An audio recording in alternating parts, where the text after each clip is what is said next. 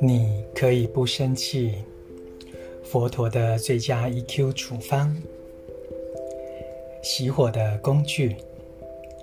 佛陀已把熄灭怒火的工具传授给我们，那就是念念分明的呼吸与走路，拥抱愤怒，深层地关照认知的本质，以及深入地看到对方深受其苦，也需要帮助等不同方法。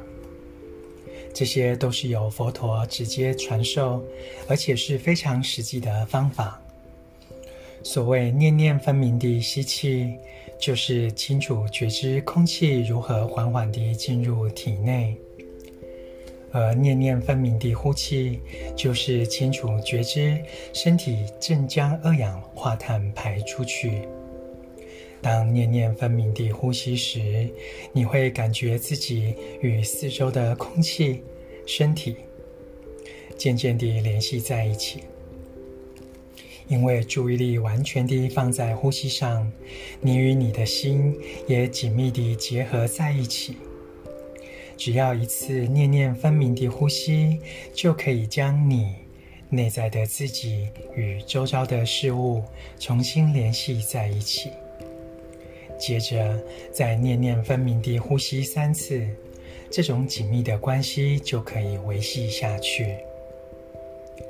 无论何时，你若不是站着、坐着或躺着，就是在走路走路。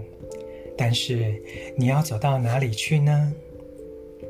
其实，你已经到达，只要跟随着步伐，就可以走在当下，走到净土。走入天堂。当你从一个房间走到另一间，或从一栋大楼走到另一栋时，试着感觉脚与大地的接触。当空气进入身体时，试着觉察身体与空气的接触。这能帮助你发现，在每吸一口气或吐一口气时，都能自在地走路。当吸气时说吸。当吐气时说吐，如此一来，随时随地都可以练习行禅。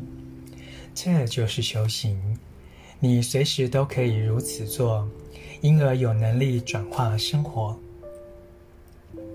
许多人喜欢阅读宗教书籍或实践某种仪式，但是他们都不太想真正地修行。